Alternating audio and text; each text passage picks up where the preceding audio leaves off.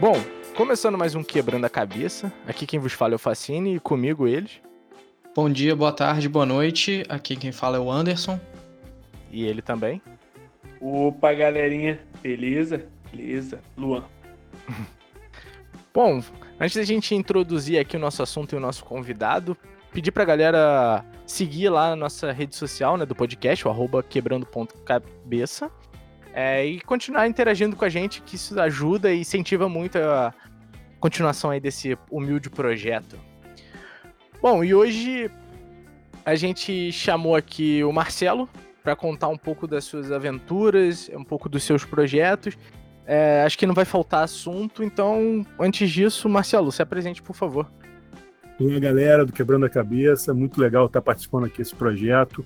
É, meu nome é Marcelo Paz de Carvalho. A gente vai falar bastante sobre arte. Eu trabalho com cinema, fotografia, audiovisual. Eu tenho uma empresa chamada Encartaz Filmes já desde 1995, ou seja, fazendo 25 anos. É, e a gente vai falar hoje sobre um pouco das minhas andanças pelo mundo, né? Eu já dei duas voltas ao mundo, é, com a mochila nas costas, pouquíssimo dinheiro no bolso, e, enfim, nos últimos três anos visitei 45 países, sempre trabalhando, fotografando ou filmando. Então a gente vai falar um pouquinho dessas aventuras e espero que todo mundo se divirta.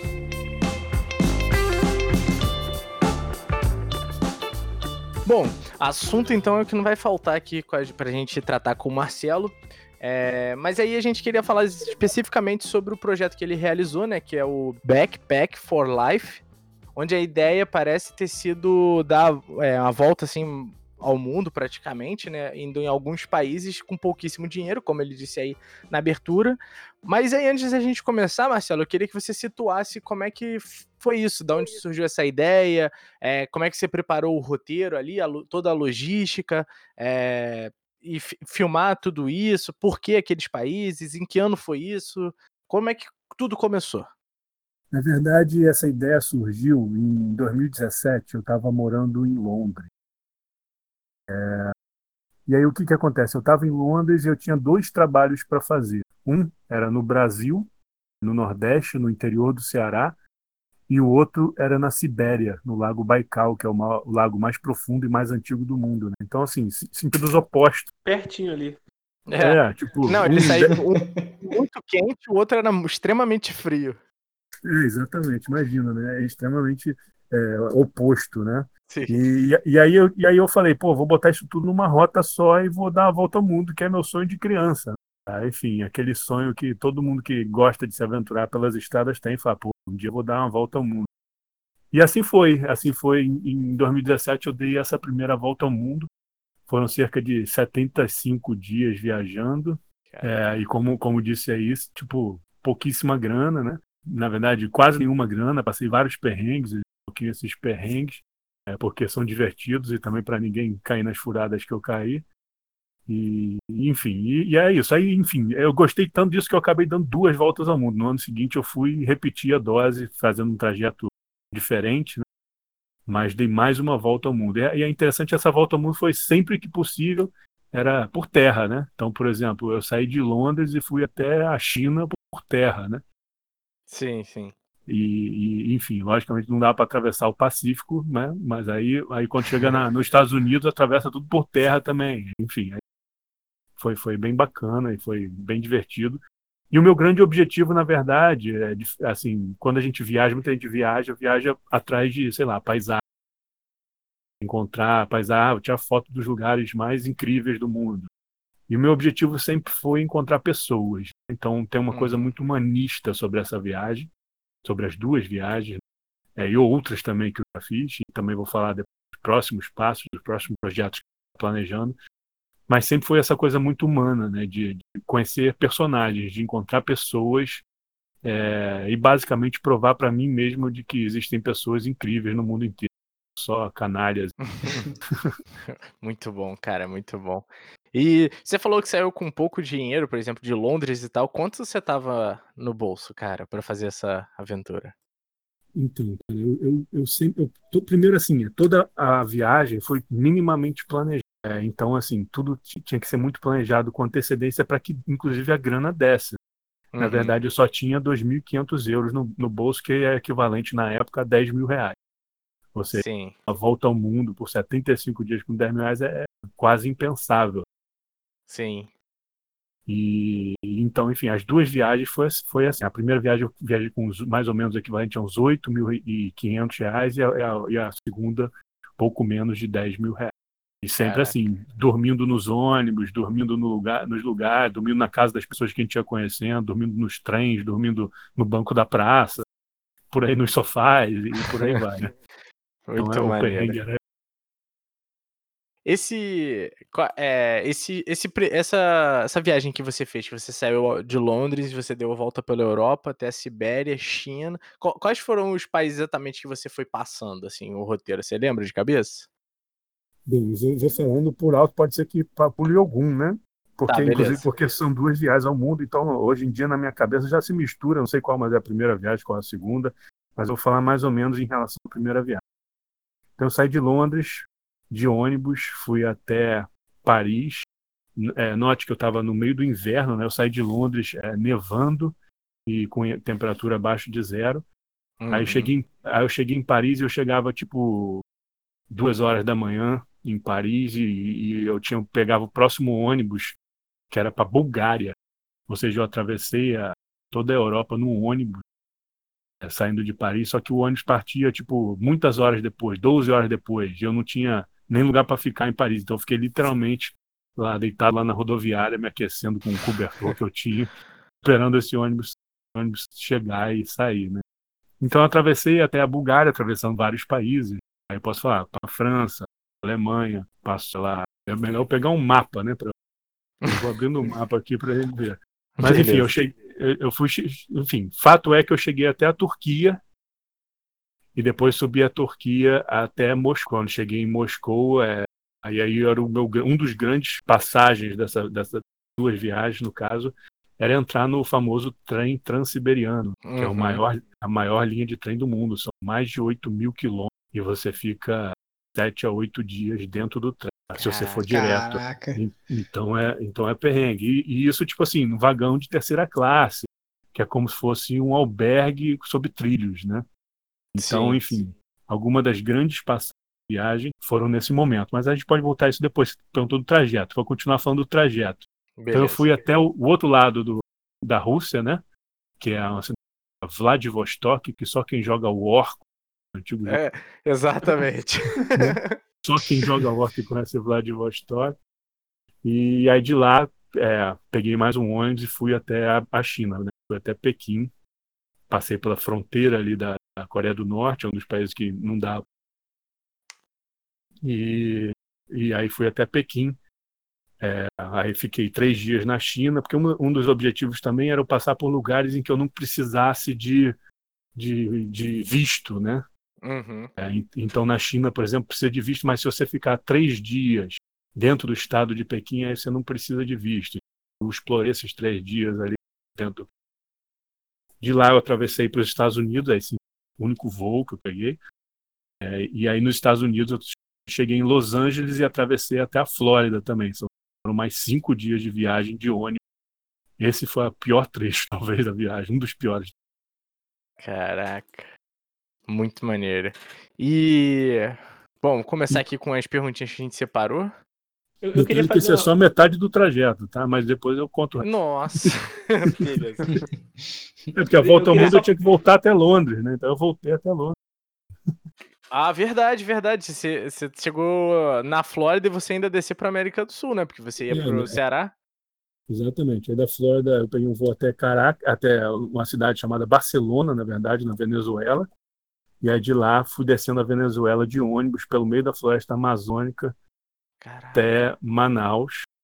De Manaus eu peguei o barco até Belém, são cinco dias, seis dias de barco, menos. De Belém eu peguei um ônibus até o Ceará, que é onde eu tinha o segundo trabalho, né? Aí detalhe que lá na Sibéria eu, eu parei na- no meio do caminho, né? Eu falei que eram sete ou oito dias de viagem, mas eu parei no meio do caminho, que é o meu trabalho que eu tinha para fazer na Sibéria. E no Ceará eu também tinha esse trabalho, então passei mais uns cinco dias lá na. Caraca, trabalho. E, e, e do, do Ceará pra Londres, você. Como você foi ainda direto? Vim no Rio de Janeiro, ainda vim no Rio de Janeiro, né? Ainda vim no Rio de Janeiro. De lá eu peguei, aí de lá eu peguei um, um avião para Marrocos e do Marrocos eu atravessei o Mediterrâneo de, de barco, cheguei por Barcelona, cheguei Ah, na é Espanha e fui de ônibus de volta até a Inglaterra. Foi o meu Caraca. O, o essa, foi a primeira viagem, né? Tem a segunda viagem também, que tem uns, umas- uns desvios diferentes aí. Na segunda, Caraca. na segunda viagem, por exemplo, eu fui preso na, na, na fronteira Que da isso? Síria. Na, na fronteira da Síria e tal. Tem, dá dá um, dá um podcast só sobre isso, essa história, quando eu fui preso como suspeito de ser terrorista, né? Inclusive. Nossa, Caralho. cara. Ai, Ô, ô, Luan, você ia falar, pode falar. Não, a primeira é que parece que o Marcelo fala assim: como é que chega até aque- aquele tal lugar? Ah, duas horas. Não, mais difícil, mais difícil. É, mais difícil é nadando. É. Nadando. Pega aqui, entra aqui no lago e vai nadando. A parada é. Mas não, é que, é que você, você comentou que o mais importante para você seria a questão do contato com as pessoas, né? Conhecer pessoas interessantes, incríveis, histórias de pessoas. Só que você tá falando, né? É, de vários lugares em que eu imagino que você não fale a língua. Por exemplo, eu estava vendo um do- dos vídeos do seu projeto lá que você por teve que pedir pizza de manhã porque você não sabia falar outra coisa. E Isso a foi pizza era, era, era, era a palavra universal que qualquer lugar do mundo entenderia. E, e aí, como é que faz para manter o contato com as pessoas, sendo que muitas das vezes você não consegue. Você não fala a língua delas e você não tem o mínimo de comunicação, assim, mais normal, vamos dizer assim, né? Cara, é muito perrengue, na verdade. Essa Torre de Babel é, é- eu acho que é um, é um dos, das coisas mais difíceis, né? Na verdade, você viajar. E aí o cabra vai lá e acha que, não, eu falo inglês, vão me virar, meu amigo. Se você falar inglês lá na Rússia, se você falar inglês na China, eles vão rir da sua cara, né? Não adianta nada você falar. Você falar. Primeiro, primeiro o alfabeto é diferente. né? E eles fazem, não fazem questão nenhuma de, de traduzir nem nada. né? Então eu passei muitos perrengues assim na Rússia, né? Então era literalmente você, literalmente você ali no, no- no- na mímica, né? Falando, tentando se fazer entender. E, e também, enfim, na China, você chegar, por exemplo, chegar na muralha da China, você- todas as placas são são em mandarim, né? Então, enfim, muito louco, muito louco. Aí, aí quando você chega na, na América do Sul, aí você, você fala aquele portunhol safado, aí você dá, dá um jeito. né? Aí você se tranquilo. Mas, é, mas enfim, tem vários perrengues, vários perrengues. Então eu falo inglês, falo francês, mas se você chegar na Rússia e na China, isso não adianta nada. Depois eu posso contar umas curiosidades de- que eu passei de perrengue só por causa de língua. Pô, então Bem você já assim. pode, já pode começar aí, então, contando qual foi os maiores perrengues, assim, que você passou, dificuldade, histórias engraçadas também. Cara, tem, tem história engraçada, tem história triste, tem história é, é, emotiva, mas, mas teve umas- algumas passagens que eu acho que vale a pena falar. Quando eu estava no trem transiberiano, por exemplo, é, eu fui fazer esse trabalho na Sibéria, né? Ou seja, eu passei quatro dias no trem, aí, pum, parei na Sibéria para fazer esse trabalho, que era Baikal. E aí, e aí depois eu, enfim, depois desse trabalho eu tinha que pegar de novo o trem para andar mais quatro dias até Vladivostok, né? A Sibéria é mais ou menos no meio do caminho, né? da- rua, logo acima da Mongólia. E aí o que, o que que acontece? O tempo todo você está com pouca grana, né? Então você vai, você em cada país você tem que trocar o dinheiro para sobreviver, né? Detalhe, eu não tinha nem cartão de crédito quando eu fiz viagem. Então não tinha nem, não tinha nem aquela emergência, assim, tipo, ah, emergência eu vou usar o cartão. Não tinha isso. Caraca. Mas, mas aí, quando eu estava na Rússia, aí eu tinha que trocar por dinheiro de lá, que é o rublo. Uhum. Então, nesse, quando eu estava lá na Sibéria, eu, né, acabou a grana, assim. Então, eu falei, ah, antes de eu pegar esse outro trem é Vladivostok, vou trocar o dinheiro, né? É, porque eu não tenho mais nenhum rublo, né? Só tenho um Sim. euro. Aí, quando fui chegar no dia lá, para descobrir que era feriado nacional. Como é que eu ia saber que era feriado? Putz. Era um feriado nacional lá, e não- ou seja, não tinha casa de. E aí eu ia ficar quatro dias dentro do trem e eu não tinha comida, não tinha água. E se eu Nossa. perdesse, se eu perdesse esse trem, eu perdia todos os transportes a partir dali, porque como eu falei anteriormente, toda viagem é minimamente planejada. Eu saía, saía de Londres com todas as passagens resolvidas. Se eu perdesse um Caraca. trem, perdesse um ônibus, perdesse alguma coisa, botava tudo a, a partir dali a perder, né? Sim. Então, aí o que acontece? Tive que entrar no, nesse trem, é, e foi um perrengue também, é, questão da língua, né? Primeiro para pegar esse trem. A, a estação de trem tinha, tipo assim, quatro, quatro linhas de. quatro trilhos de trem e, e quatro plataformas, digamos assim, bem grandes. E aí, pelo, pela indicação da passagem, que a passagem obviamente era em cirílico, né? Tentando entender o que estava acontecendo ali, mas eu tava para mim eu estava na plataforma correta. Aí uhum. passou um cara, um russo, né? E eu tentei falar na mímica com ele, né? Vladivostok, tipo, aqui, né? Aqui é essa plataforma aqui, Vladivostok. Aí o cara é. fez aquele famoso joiazinho assim para mim, né? Tipo, tá certo, é mesmo, né? Aí eu, eu fiquei, eu fiquei tranquilão, né? Fiquei tranquilão. Daqui a pouco eu começo a ouvir um, um alto-falante falando, falando, falando em russo, né? Só, e só fala em russo. Aí eu só ouvia.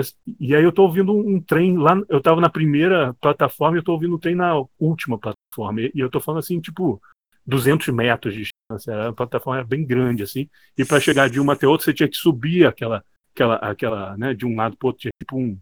Uma passarela, chama, né? Uma passarela, exatamente. E aí, ouvindo lá no alto-falante, eu, eu tinha parado um trem lá na última, né? Eu só ouvia assim, Vladivostok. Eu falei, caralho fudeu. Era, o, era o último trem, meu irmão. E eu, eu com a mala, uma mochila do tamanho do mundo, equipamento, né, etc. Que eu tinha ido lá para filmar, né, na Sibéria. Saí correndo igual um doido. Isso, detalhe, né? Menos 40 graus. Dia, menos 40.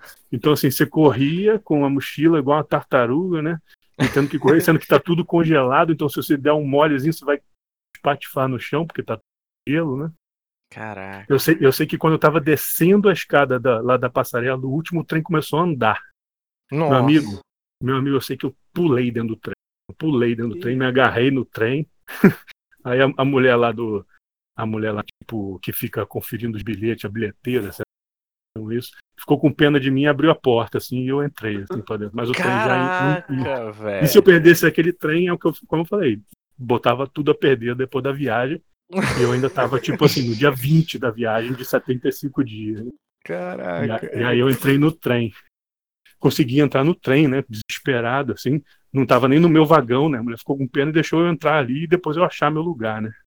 Sim, Isso, sim. a mulher, obviamente, em, falando em russo, eu sorrindo amarelo, né?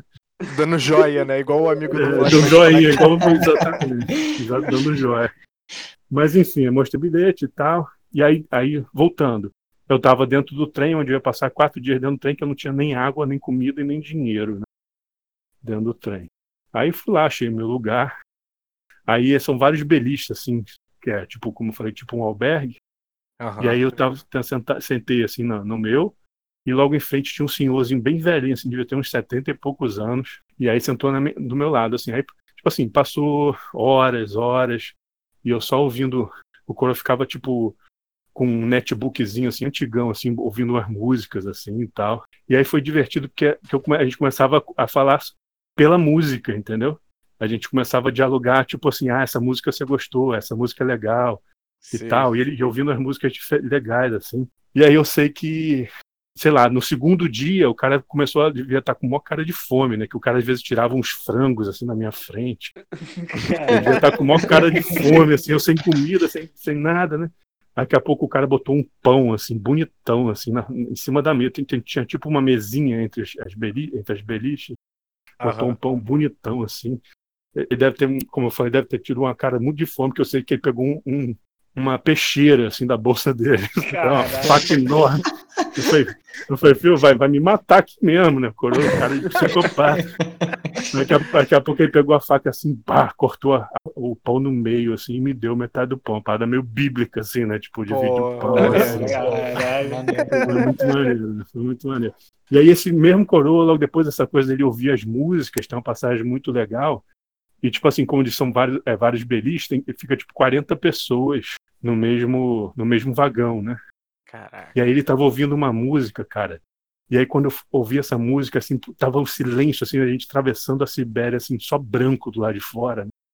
E aí ele botou uma música. Aí quando eu olhei assim pelo corredor, as 40 pessoas estavam escutando a música dele ao mesmo tempo. Tava todo mundo no mesmo ritmo, um batendo a mão, outro batendo o pé, outro batendo o garfo, todo mundo batendo assim. Eu, fico, eu sei, enfim, faz quatro anos e eu fico arrepiado sempre, sempre de lembrar isso. Porra, eu fiquei aqui. Tava todo mundo, todo mundo no mesmo ritmo da música, com os 40 pessoas e, gente do Japão, da China, nos Estados Unidos, não sei o quê. Então, verdadeira Babilônia, todo mundo ouvindo aquela música. Era uma música do, do Aerosmith, que se chama Dream On.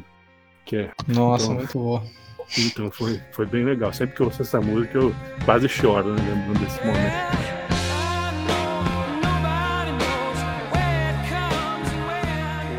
Caraca, cara, muito maneiro. O pão sendo cortado ali no meio ali, porra, dá até uma. juntando tudo isso. É. E aí o coroa começou a dividir a comida comigo até o fim da viagem, né? Aí salvou. E, Caraca, e hoje em dia a gente.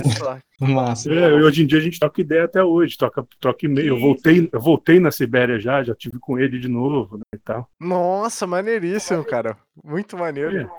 Tem outras histórias, enfim, tem outras histórias de perrengue, assim, que eu passei de frio. A única bota que eu tinha que estragou, aí o maluco que nem me conhecia foi lá e me deu uma bota, sacou? Caraca. no maior perrengue aqui, menos 40, menos 45 graus de frio, etc. Enfim, tem muita história bacana, assim, de, de que era o meu objetivo, né, de, do ser humano, de, de, de buscar essa coisa mais humana e de falar sobre a bondade das pessoas. Não, com certeza. Então foi Cara, muito legal. E, e, você, tipo, você pegou um trem que é enorme, é, tava num vagão com, com 40 pessoas, você foi cair junto com esse coroa que era tipo uma alma bondosa, vamos dizer assim, e te deu o pão ali, dividiu a comida, cara. É muita sorte, cara. E, e também conseguia se comunicar com ele através da música, né? Também tinha. É. é isso é muito massa. Legal, muito legal mesmo. É uma passagem muito bacana, realmente. Caralho, maneiríssimo. É, e assim, durante esse trajeto, ou até outra parte da viagem, assim, tem, teve algum lugar assim muito inusitado que você conheceu, que talvez você não esperasse ver, conhecer, que, que marcou, assim? a viagem toda marcou, mas tem algumas passagens muito fortes, né? Da viagem como um todo. É, teve, posso dizer, por exemplo, na China, eu estava no mercado de comidas exóticas, né? E, e aí, enfim, eu sempre soube que os chineses tinham comiam comidas exóticas. Aí eu chego lá no mercadinho, daqui a pouco eu vejo um espetinho de escorpião. Né? Aí daqui a pouco o cara vai lá, compra o negócio e come. Até aí tudo bem, cara, mas eu nunca imaginei que aquilo ali era. Eles comiam um escorpião vivo. Vivo? Caraca! O escorpião, o escorpião tá se mexendo, assim. Aí quando Nossa. você compra, o cara, o cara dá tipo uma fritadinha na chapa só assim, né? Mas o escorpião estava se mexendo. Tem um vídeo assim do escorpião ah, se mexendo. Assim. Então, enfim. Nossa, velho, eu achava que era tipo assado mesmo. É. é. então tem umas coisas assim, bem legais. Eu tenho, eu, nesse mesmo mercado, por exemplo, eu tenho uma das fotos, que é essa primeira viagem virou uma exposição fotográfica. Back Life, já circulou por umas seis cidades. E aí tem uma foto que é muito marcante, que eu estava nesse mercado, assim. E aí eu estava, obviamente, tirando foto de tudo, né? Daqui a pouco eu tava assim numa barraca que tinha várias comidas exóticas, assim, uns 10 tipos de escorpião, de morcego, de não sei o quê. Daqui a pouco, quando eu ia tirar a foto, que eu tava assim, com a mão no, no negócio assim de que, que tira a foto mesmo, né? No obturador, aí, aí a mulher botou uma placa assim, bem na frente da foto, assim, falando assim, no foto. Tinha escrito na placa, assim, só que eu já tava tirando a foto. Não foi, foi engraçado que a foto do no foto, né? A mulher botou bem na hora, assim, tipo, no foto. Foi legal também. Mas tem muitas passagens legais. Assim, no Brasil teve passagens muito interessantes também. Quando eu estava na segunda viagem, que eu não cheguei por Manaus, e na verdade vim pela Colômbia, Equador, Peru. E aí eu peguei o barco, em vez de pegar de Manaus para Belém, eu peguei do Peru até Belém. Foram 16 dias de barco. Caraca. Dormindo em rede, etc. Então a segunda viagem teve. Esse foi um dos pontos altos. Cara, mas, é, mas... pode, pode terminar. Mas aí quando eu estava chegando em, em Belém, é, é muito, tem uma passagem muito interessante também, ou seja, já está 16 dias no barco. Aí daqui a pouco o barco é um barco tipo uma gaiola, né, que chamam, que tem aquelas redes, 200 redes, um monte de gente, todo mundo dormindo na rede. E aí daqui a pouco você vê assim no horizonte uns 50 barquinhos a remo, todos vindo na direção do, do barco. O barco vai pelo meio do rio, né? Sim, e a, o Rio Amazonas tem lugar que você não vê nem o outro lado, de tão longe. Mas aí um monte de barquinhos se aproximando e, e, quase todos eles com muitas crianças a bordo. E essa Sim. tem algumas fotos disso também.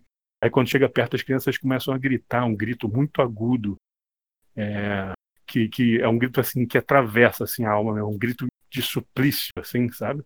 Uhum. E aí as pessoas que estão dentro do barco, elas já sabem que aquele é o momento em que, ela, que elas estão pedindo, na verdade, comida.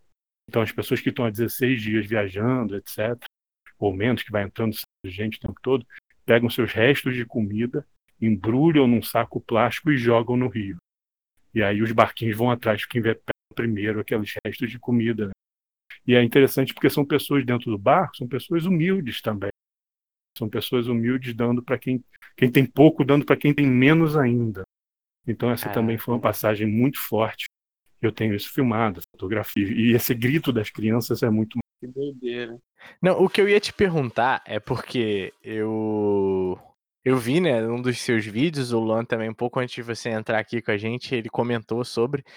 É, porque você tem mais de dois metros de altura, né, cara? E eu acho que isso é um incômodo pra. Porque você não consegue dormir tranquilo em qualquer lugar, assim, né? Sim, pois é, eu tenho dois metros e dois de altura. Então, realmente, esse é um, é um ponto que dificulta às vezes. Tem, tem lugares que eu passava principalmente dormir dentro de ônibus e no próprio trem as beliches eram pequenininhas para uma pessoa de 1,60m, né? Então sobrava 50 centímetros lá de fora. Caraca! Então, assim, perrengue sim, por causa do tamanho. Realmente nesses ônibus e trem, pouco mesmo. Não, é, eu tava até comentando com os garotos que eu, num dos vídeos você. Você tá com um cara. Como é que é? Eu não lembro se era o Victor. Mas ele era muito pequeno. E aí, quando você apresenta ele no vídeo, eu falei, pô, por que, que ele tá com uma criança? Do nada apareceu uma criança na Sibéria. aí depois que dá pra ver que era um homem já. É, pois é, pois é, ele tava atrás de mim, né? O Victor foi uma, das pessoas que eu conheci lá na Sibéria, que eu já voltei lá e, e, e fui pra casa dele também. E, isso é interessante, não o Victor, mas um, o primo dele, que o nome dele é Fadi, quando eu fui, fui uhum. fazer, fui eh, na segunda viagem, eu fui até a cidade dele, Bratsk. A cidade fica no norte da Sibéria. Frio ainda. Nossa. E aí, e aí eu cheguei lá na cidade e foi um cara que tinha me ajudado na primeira viagem, tinha me salvado a vida, arrumado uma bota para mim quando não tinha tava sem grana e, e com a bota furada, né, abrindo o jacuzão na boca. E aí eu fui no, na casa dele, sabe? Aí quando eu cheguei na casa dele, cara, eu cheguei tipo duas horas da manhã. Ele foi me buscar na estação de trem. Aí cheguei na casa dele. Quando cheguei na casa dele, aí ele abriu a geladeira. Assim, Vamos jantar. A mãe dele tava esperando, assim. E, e, aí, e aí ele abriu a geladeira, assim, cara. Tirou um frango, assim, dentro da geladeira. Só que o frango tinha, em cima do frango tinha umas 50 baratas. Nossa. Em cima do frango. Que isso? Pequenininhas. Barata francesinha, pequenininha. Francesa. E, e, e aí é a mulher fazendo aquela comida, né, e tal, e, porra, como é que você fala que comer aqui? Na casa do cara, duas horas da manhã, na Sibéria, lá de fora, fazendo menos 50 graus. E o cara te esperando pra comer, né? E, o, e o cara, e ela, a mãe dele, mais do que ele, a mãe dele Nossa, esperando pra comer. cara. E aí, enfim, é, esquentou aquela comida lá, eu dei aquela comidinha beliscada, assim, né, tentando não comer uma barata. Sim, sim. Aí, aí, aí, daqui a pouco ele quer tomar banho? Eu falei, quero. Aí ele abriu, aí ele abriu o banheiro, cara. Tinha um, um milhão de. Que sabe aquele filme Joe e as baratas? Sim, nossa, nossa assim, cara. Um milhão de baratinhas assim. Aí ele, ah, peraí, aí deu umas panadinhas assim de chavô, assim, mais ideais. Daqui a pouco, você vai dormir aqui, né? Aí ele tirou a colcha assim da cama, tinha umas 20 baratas em cima da cama. Que... Nossa, Marcelo. Esse foi um dos maiores perrengues da viagem também. Quem tem medo de barata teria morrido ali também. Mas, e, enfim, e, você ficou quanto tempo na casa dele? Não, fiquei só de um dia pro outro, mas foi ah, uma tá noite bom. difícil, né? Foi uma noite difícil, né? digamos assim. Foi uma noite difícil. Eu vou lembrando de passagens, são muitas passagens, né? Sim, mas aí eu vou sim, lembrando de algumas que são marcantes, né? Ou traumatizantes. Não, tranquilo. E esse meu amigo até hoje me fala, pô, quando é que você vai vir aqui em casa de novo e tal? Eu com medo, né? Você fala o famoso vamos marcar. Não, vamos marcar aí. É, que bem brasileiro, né? Pô, vai dar certo, né? Vai dar certo. Eu, eu sou capaz de pagar uma passagem para ele me visitar em outra cidade, né? Caraca, cara. A sorte que o cara tá muito longe, não é, não é alguém que você vai topar na rua, né? Tipo, ah, tropecei, tô aqui na Sibéria com um cara, entendeu? Não vai É, encontrar um e ainda cara. bem que ele É. não. E ainda bem que ele não fala português para ouvir aqui o podcast quebrando a cabeça. Porque até hoje ele tá achando que foi o melhor, né? Foi o melhor anfitrião do mundo. né? Não, mas se tiver ouvindo também, fica aí o agradecimento, né? Deu uma história boa, pelo menos. Mas, Pô, Fred, mas não, o- não aprende não a falar português não, por favor. mas, mas eu fiquei, eu fiquei com uma dúvida. É, eu não sei se você conseguiu perceber isso, mas isso era uma coisa específica da casa dele ou era uma coisa específica da, das pessoas da região? Da Você não- né? Cara, boa pergunta, cara. Na verdade, assim, eu não visitei outras casas nessa cidade, mas eu acho que era, era, ele, era, ele agiu de forma tão natural que aquilo só podia ser todo mundo, entendeu? Não é, não é possível que eu tinha, porra, tinha dado a sorte de encontrar o cara, me salvou numa viagem, na segunda viagem eu ir pra casa do cara e o cara, só na casa dele, ter aquele milhão de baratos. Eu acredito que seja ali, acho. Eu, enfim, pelo que eu li, a barata é a única que, que, que, que aguenta o frio extremo, etc. Então eu imagino que aquela parada seja infestada mesmo, né? Não, é ainda mais naquele. É um calor ali, né? Pra elas. Difícil, é, exatamente, que as casas são aquecidas e tal, mas é, é difícil imaginar que isso seja uma coisa normal, né? Mas eu acho que é, só pode ser, né? Não é possível. Caraca, cara. Ai, que Doido. nervoso. O foda é que eu já passei por uma situação dessa, mas não foi na Sibéria, foi tipo. foi na minha cidade mesmo. Puta merda, é muito ruim, cara. Nossa, você tá louco. E ainda jogaram a carne com a mão no, no meu prato, assim. Eu falei, caraca, como é que eu como isso agora? E aquela porrada de barata na casa. É só um desabafo aqui. Então você sabe, você tá, tá ciente do, do perrengue que eu passei. Nossa, cara, muito ruim. E, ô, ô, Marcelo, é, eu fiquei curioso, cara. A gente vai ter que abordar isso. Como é que foi essa questão de você ficar preso, cara? Pronto. Aí fui também na segunda viagem, né? É, e aí na segunda viagem, na primeira viagem eu tinha esse trabalho na Sibéria e outro no Ceará. Na segunda viagem eu tinha esse trabalho que era no, no acampamento de refugiados no lado da Turquia, é, na fronteira com a Síria, né? Então Sim. assim, eu- o meu objetivo não era entrar na Síria, né? Só que eu ia até a fronteira da Síria. E aí eu tinha esse trabalho para fazer e eu, e eu ia encontrar uma pessoa lá que eu tinha, já tinha combinado, eu já tinha falado. Só que quando eu cheguei na cidade mais perto da fronteira, na Turquia, chama Gaziantep, que é uma cidade que, curiosamente, você entra na cidade, qualquer lugar que você vá tem não sei quantos detectores de metal. Para você entrar no shopping tem que passar por um de- detector de metal, né? Todo mundo tem Caraca. medo de, dessas coisas de terrorismo. Então, enfim, cheguei na cidade e quando cheguei nessa cidade maior, perto da fronteira, uma Gaziantep, eu ia para uma cidade menorzinha que fica na fronteira, chama Kilis. E aí, eu, quando cheguei lá, eu não conseguia mais falar com esse cara que estava que tava, era para estar lá me esperando nessa na cidade de Kilis para para facilitar lá o acesso ao campo de refugiados. Então, o trabalho era fazer essas fotos e vídeos no campo de refugiados. Sim. Só que eu, eu- aí eu decidi, falei, eu vou para lá mesmo assim e eu tento encontrar o cara lá, né? Isso eu na Turquia, né? Falar duas palavras em turco. E aí o problema é quando aí eu peguei uma van, né? Descobri como é que chegava lá na cidade, tipo uma Topic, né? É o novo. Né? E aí e aí o problema é que quando estava tipo assim a dois quilômetros da fronteira tinha uma barreira da, da polícia te- antiterrorista turca. E aí me tiraram do, da van, etc. E começaram a me interrogar em turco. E eu tentando Cara. explicar, e o cara, o policial, os policiais falando em turco e eu respondendo em inglês, né?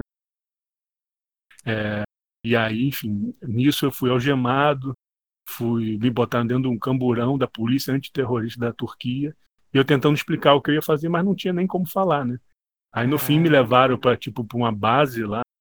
Eu morrendo de medo, né? Imagina eu algemado dentro da, de um ca- camburão da polícia turca. Nossa. E, e aí depois conseguiram tipo um intérprete lá, e eu expliquei toda a situação. Ligaram para um, pra um, um, enfim, trabalho que eu faço, é, lá para o meu trabalho lá em Londres, etc. E aí é, falaram, não, pô, o cara não é terrorista não, né? Só que eu tava, só que eu tava viajando há muito tempo, eu tava com a barba assim enorme, então eu tava com Ah, maior cara de Osama Bin Laden. Né?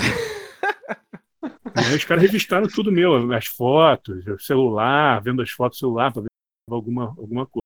Porque a grande questão é que muita gente ah, usa essa fronteira justamente para entrar na Síria para se juntar ao ISIS, né? Que é, Sim. que é o Estado sim. Islâmico. Então esse era o lugar, justamente o lugar mais conhecido que as pessoas faziam isso, pessoas de outras nacionalidades que queriam se juntar lá a jihad. E aí, enfim, eu fiquei total de oito horas preso. Depois me liberaram. Assim, quando eu cheguei na, na- Aí me botaram de volta. Na verdade, não deixaram eu ir até a fronteira, então eu não fui. Mandaram de volta. Falaram pra eu nunca mais aparecer lá, na verdade. Nossa. E aí, quando eu cheguei, quando eu cheguei, quando eu cheguei na cidade grande, eu ainda fui revistado de novo, ainda quando eu cheguei na rodoviária de volta. Enfim, Caralho. traumatizante mesmo.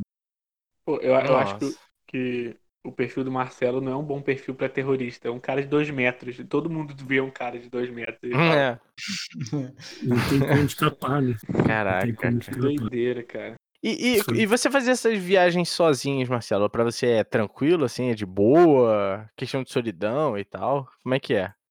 É legal porque é falar sobre solidão, porque assim, uma das coisas que, que eu estava muito estudando sobre era isso. Então, uma das minhas ideias, uma das exposições fotográficas, das pesquisas fotográficas que eu estava fazendo, era justamente sobre essa questão do que a gente chama de solidão e solitude, que eu não sei se vocês sabem qual é a diferença, e era, e era isso que eu ia falar, falar sobre isso, né? solidão e solitude. Solidão, para sabe, então, é uma forma, tipo uma forma de depressão, né? Então, assim, a pessoa se sente sozinha. E a Sim. diferença disso para solitude é que a pessoa que se coloca de sozinha, é, mas ela fez isso por opção, então não é por uma depressão nem nada. Ela foi ali para se buscar, para se autoconhecer, é uma questão de autoconhecimento.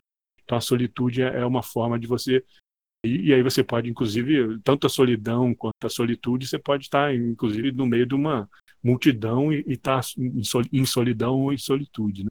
Aham. Então, é, é esse conceito. Mas eu lido muito bem, na verdade. É, principalmente na viagem, assim, né? Porque você está viajando, você está sozinho, mas o mundo está passando diante dos seus olhos.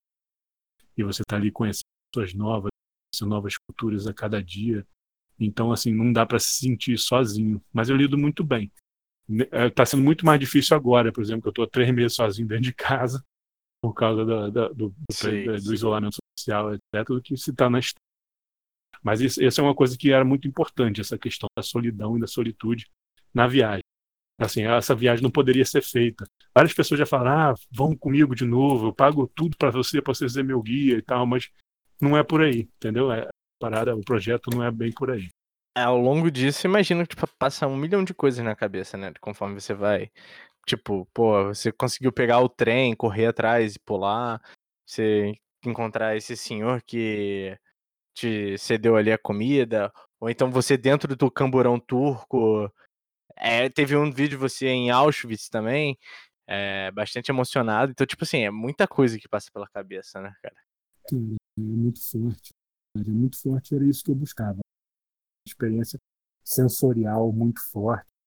Porque era, era muito isso, né? A viagem, é assim, eu sou muito, assim, eu, muito mais do que importante para mim de, dos lugares onde eu vou chegar. O caminho para mim é muito. Eu acho que o Backpack for Life é muito isso. Da, da gente explorar os caminhos, né? Não é, o importante não é tanto você chegar no seu destino, mas é você ser ali todos os dias, de alguma, de alguma forma, é, viver aquela experiência.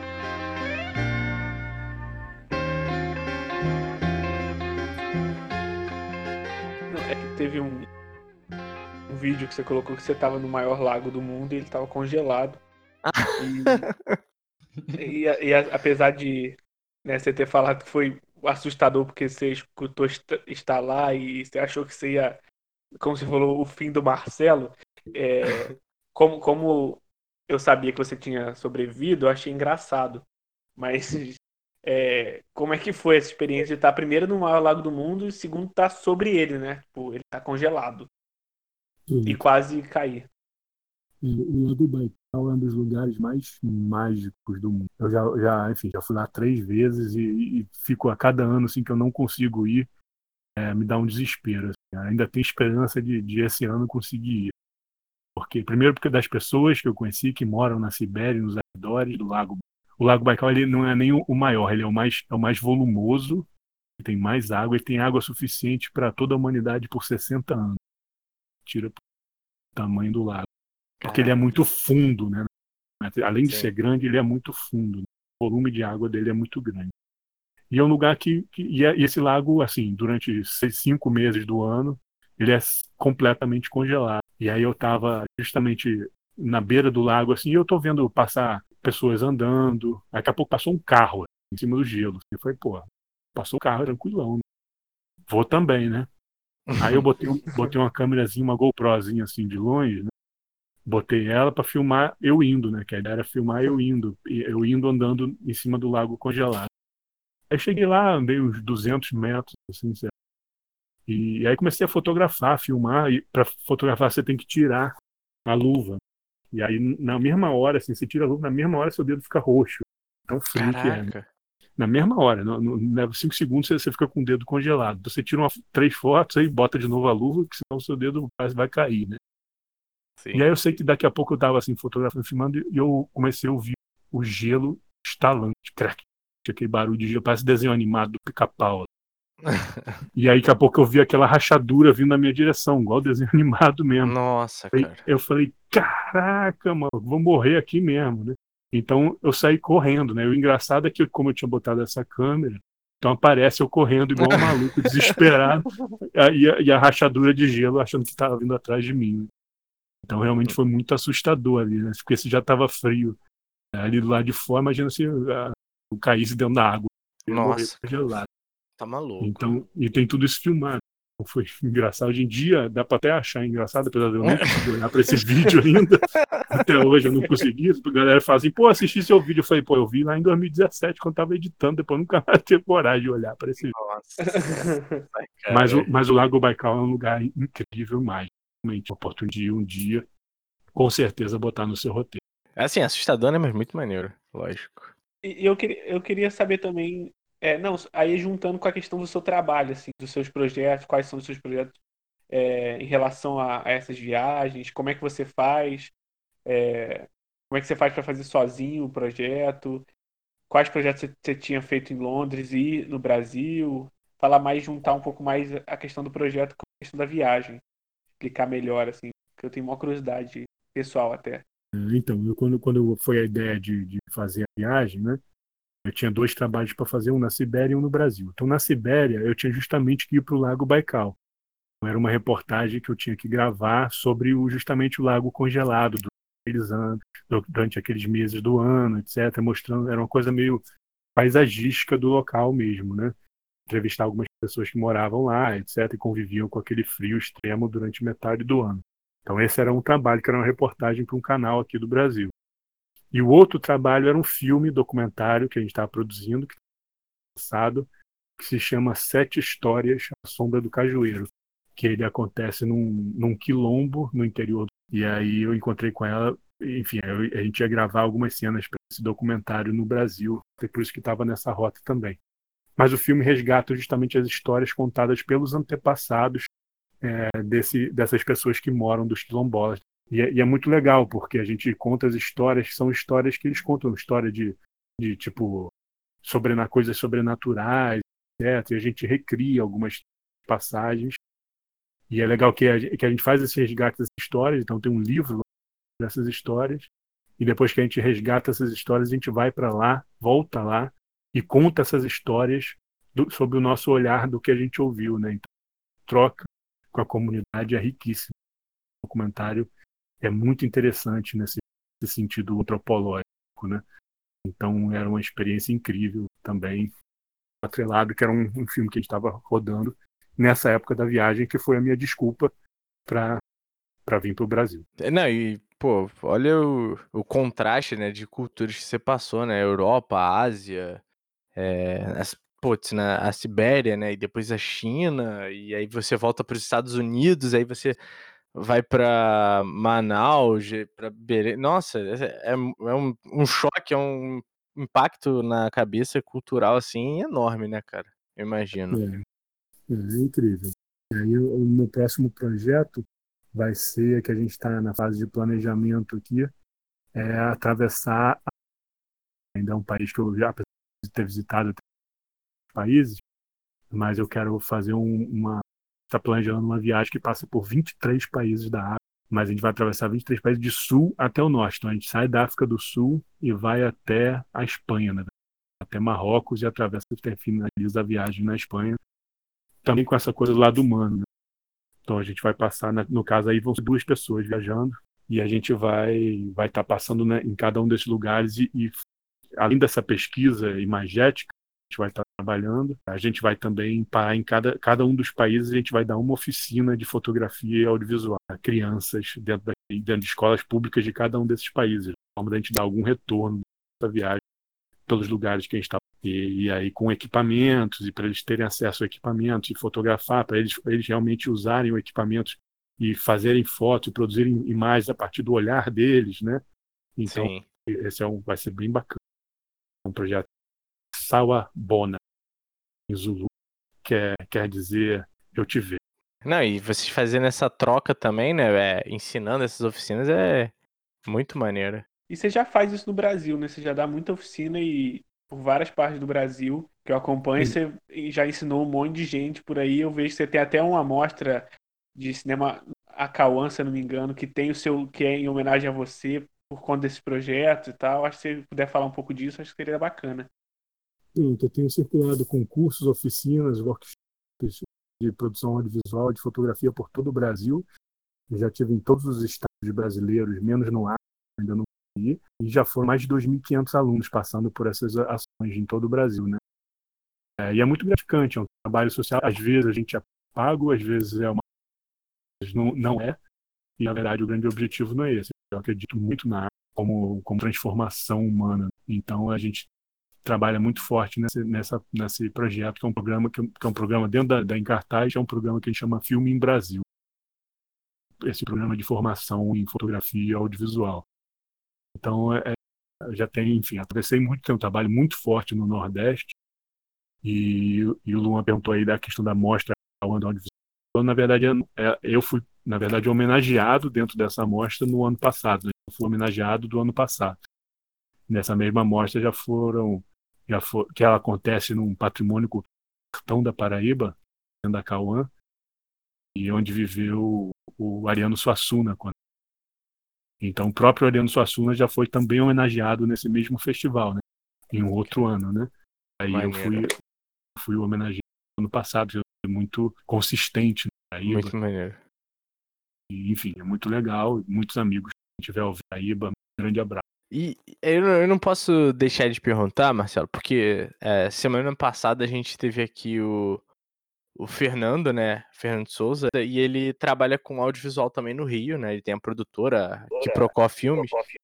E ele participou da, é, da construção né, da, da lei Aldir Blanc, né? Que traz um emergencial para a galera da arte, da cultura. E aí, nesse tempo, né, de coronavírus. E aí eu queria dizer, eu queria perguntar a você, né, para você falar um pouquinho, como é que isso impactou, como é que você tá vendo isso? Por exemplo, você é um cara que viaja muito e você tá preso dentro de casa, como é que tá sendo, é, é tanto pessoal quanto profissional para você nesse momento? Pois é, assim, eu acho a ideia da lei incrível, né? Então, em primeira mão, é agradecer ao Fernando, né? Isso. Que participou de, dessa formulação dessa lei tão importante que na verdade, a lei da emergência cultural e depois acabou transformando em homenagem ao Aldir Blanc, a lei Aldir Blanc, né? É, e eu, eu, acho que ela tem um potencial muito grande é, de, de, de, tocar né, na, na, na, nas feridas da cultura brasileira, né?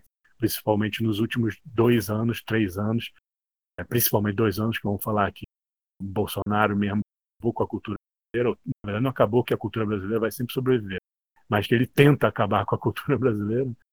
Mas, é, mas, eu, mas eu, eu acho que tem um grande potencial, a Lei Aldir Blanc tem um grande potencial, porém ela ainda está em implantação e ela talvez, o problema, meu medo é que ela demore, justamente por causa da burocracia toda envolvida nesse processo, de por ela ser emergencial, que as emergências são para hoje. Sim. Então esse é o grande problemático. Mas é, ela é importantíssima e, enfim, que os gestores consigam, de alguma maneira, acelerar esses processos, porque eu tenho muitos amigos artistas que já passavam sufoco antes disso tudo, imagina agora. É sempre que eu vejo, sempre que eu vejo alguém falando de, de mamata de, de, de artista, alguma coisa assim, que obviamente que já, já aconteceu, mas é caso isolado, né, de pessoas que se beneficiaram de lei Rouanet ou coisas assim. Tem um papel importantíssimo na, no fomento cultural brasileiro. Uhum. Mas sempre que alguém fala de uma mata de artista, eu lembro de alguns amigos meus que já são grandes artistas circenses ou do teatro, que já circularam pelo mundo inteiro, circularam pela Europa inteira em grandes festivais, e que quando eu vejo eles, estão os dois é, dividindo uma quentinha para almoçar, porque não tem dinheiro para comprar uma só para cada um. Caraca. Então, assim, é, realmente a classe artística pede socorro e, enfim, a gente quer um pouco mais, ter um pouco mais de de facilidade de recurso, porque escreve projeto, porque dá aula, porque se vai se virando, mas tem gente que realmente depende disso para comer, comprar arroz e feijão. Então, enfim, quando a gente fala de lei de emergência, cara, emergência é para ontem. Sim. E como é que tá sendo para você é, tá ficando em casa? Um cara que. Você falou muito bem sobre solidão e solitude, mas é um cara que sempre viajou, tá sempre rodando o mundo e agora tá preso em casa. Cara, é muito difícil. Muito difícil mesmo ficar preso dentro de casa. É aquela, aquela chargezinha né, do, do, passarinho preso dentro de uma gaiola. Você que é sim, acostumado sim. a rodar o mundo, né? Viver na estrada, não só no mundo, mas dentro do rio, para cima, para baixo, dentro de ônibus. E agora a gente está preso aqui, mas enfim, é necessário, né? Que é necessário, eu acho que seria egoísta. As pessoas que estão circulando pelas ruas acho, sofrem de algum mal do egoísmo, só nos próprios umbigos. Acho que é mal necessário. Infelizmente, a humanidade está passando por isso, mas que, enfim, que a gente consiga aprender essa lição. Infelizmente, nos últimos meses, assim, eu tenho sido menos otimista em relação à humanidade do que eu é, estava no momento que eu estava dando volta ao mundo. Né? Estava falando sim, de humanidade, sim. de bondade, de pessoas que ajudam umas às outras. E na verdade eu estou bem decepcionado assim ultimamente com o ser humano. Mas eu, enfim, obviamente algumas pessoas conseguem aprender a lição, mas o meu medo é que na verdade a gente não esteja aprendendo a tudo que está acontecendo e que seja um mal que depois venham outros males ainda piores. Pode falar, Lu. Não, não sei o que dizer agora. É... Não, deixei, é, deixei é, todo mundo deprimido agora, assim, no podcast. Assim. Ficou todo mundo. Foi mal. Não, que isso, é necessário. Não, não é isso aí, não, cara.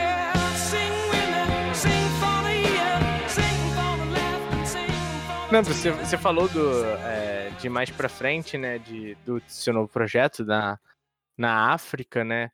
É, mas tem algum lugar. Eu queria que você desse dois lugares, né? O que mais te marcou, né? O lugar que você foi que mais te marcou.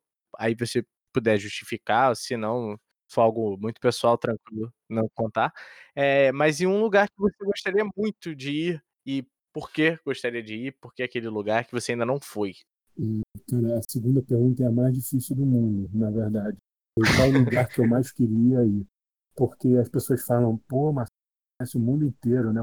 E tem 90% aí ainda para rodar, para ver, para conhecer. Tem lugares Sim. que você passou, mas que você. Tem lugares assim que a gente passava pela Rússia, que eu via assim, na imensidão do, do inverno siberiano, que eu falava, cara, vou saltar na próxima estação e passar vida. Sacou? A vontade que dá é essa, você viver assim, no meio da neve e tal. Eu gosto muito de frio, né? Então sou suspeito de falar. Mas lugares assim que eu gostaria muito de, de ir ainda é, o, acho o interior da China, então, às vezes que a China foi bem traumática e Sim, então mas... fiquei fiquei com uma coisa ruim assim, a viagem não foi boa. Aconteceram Aham. coisas chatas duas vezes. Então eu queria explorar mais, entendeu? De, de tirar essa má impressão que eu tenho da China. Eu nunca fui na Índia, por exemplo, tá? Afeganistão, Índia, Paquistão, que não são muito normais. Sim. Mas que eu tenho muita vontade. E o Nepal, né? Tenho vontade de ir pelo menos até a base ali dos Himalaias. Enfim, tem muito lugar na América do Sul que eu tenho vontade também. Mas enfim, tem, eu poderia fazer uma lista de 100 lugares em, em 3 minutos, assim. Tem muito lugar, na verdade. Dá, pra fazer 50 versões do Backpack for Life. 50 Não, temporadas. Dá pra, dá pra ver vai ser que... pior que Grey's Anatomy. Assim, vai ser 50... Não, e dá pra ver que são lugares muito inusitados, assim, principalmente na Ásia, né? Ásia, um, né? um, lugar que a gente mal ouve falar mal sobre, falar assim. Sobre. Só um lugar ou outro. Um lugar ou outro. Mas o interior, por exemplo, o interior da China também. É bem interessante. É bem interessante. Mas, mas eu fiquei curioso para saber os perrengues da China. Não sei se a gente já estourou o tempo. Não, pode, pode, pode falar aí. O editor é culpa do Anderson. É trabalho por Só de responder a pergunta anterior, porque na verdade eu só falei é de alguns lugares, mas assim, tem alguns lugares na África que estão vão ser agora explorados nessa próxima viagem, certo? Então, tem lugares na África que eu tive algumas vezes na África, mas cada vez, eu, assim, a última vez que eu tive na África, eu fiquei seis meses processando, se fosse um soco no seis Caralho. meses processando aquela viagem, da pobreza, da miséria humana. toda a poluição, né? Que a gente nem imagina, mas a África para mim é o lugar mais poluído do mundo. Assim. Lugares com muita poluição, etc. E a gente vê, acha que a África tá, tem um monte de elefante, leão e não sei o quê, mas na verdade são lugares onde muita miséria humana assim, e muito populoso. Então eu tive, por exemplo, Sim. no interior da Nigéria. A Nigéria, para quem não sabe, tem 195 milhões de habitantes. E a Nigéria é do tamanho Caramba. do estado do Rio de Janeiro. Nossa. Então é gente brotando da terra num lugar pequeno, num país pequeno, mas gente brotando da terra. E você passa para uma cidadezinha pequena, sei lá, seria tipo Guapimirim, assim, uma cidade pequena, só que tem um milhão de pessoas brotando da terra. milhões de pessoas, tudo quanto é lado, e todo mundo no sufoco, pedindo dinheiro, muita pobreza. Então, assim, ainda eu quero muito explorar humanamente. Vai ser muito legal. E, enfim, na China, falando sobre a China, é, é, as duas viagens foi uma foi muito perrengue assim de que eu não consegui nem sair do, do aeroporto e eu fiquei 18 horas numa fila de imigração. Então, meu grande trauma foi isso, caraca, foi questão burocrática. E aí, no fim, saiu uma briga generalizada, uma porradaria geral. Tinha umas 10 pessoas brigando, assim, saindo tapa, realmente. E, e, aí, essas pessoas foram expulsas do país ali mesmo, foram presas, assim. Então, foi um barraco, assim, dentro do aeroporto. Caraca terrível. E o Marcelo e filmando. É, pois é, tem, tem imagem disso mesmo, só que muito discreta, né? Porque você não podia nem filmar, na verdade. Sei. São, no, na China, por exemplo, é o único lugar que eu não conseguia chegar e, sei lá, me virar usando o Google Maps. É tudo bloqueado. Sim, tem Consegue isso. acessar a rede é, e, e, a outra vez que eu tive na China, passei um perrengue porque eu estava num desses mercados populares, assim, explorando, fotografando, etc e eu levei uma barra de ferro na cabeça. Assaltaram lá. Caraca! Barra de ferro na cabeça. E eu fazendo uma viagem boa de humanidade. Uma barra de ferro na cabeça. Que eu fiquei desacordado, né? Nossa. Desacordei assim, eu tava com a câmera no colo, só que a câmera tava embrulhada, tipo assim, no meu. presa no, no ombro, assim, né? Então tentaram tirar, mas não conseguiram. Só que pegaram o dinheiro que eu tinha no bolso. Caraca, cara. 3 mil reais que eu tinha no Nossa. na minha cabeça. Eu não vi, nem vi nada. Muito rápido, só apaguei. Só senti alguém mexendo assim na câmera e não consegui. Então, assim, foi bem traumático. E eu não, nem falo sobre, muito sobre isso, na verdade, nunca falei publicamente sobre esse perrengue. então, aí inédito aí, né? É. Caralho. Não, você passar por isso num lugar assim que você não conhece, muito menos a língua, então, nossa, deve ser algo Sim. assustador. Não. No entanto, eu quero voltar lá, né? Pra você ver como o cara não é muito normal. não, mas é bom, é bom que você desconstrói né, a, imagem que você tenha pela experiência é, que você teve. É preciso, é preciso.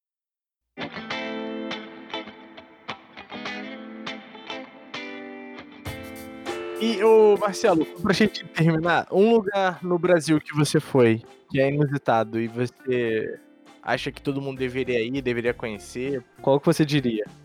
Essa pergunta é maneira, cara, porque as pessoas me perguntam qual é o seu lugar preferido no mundo.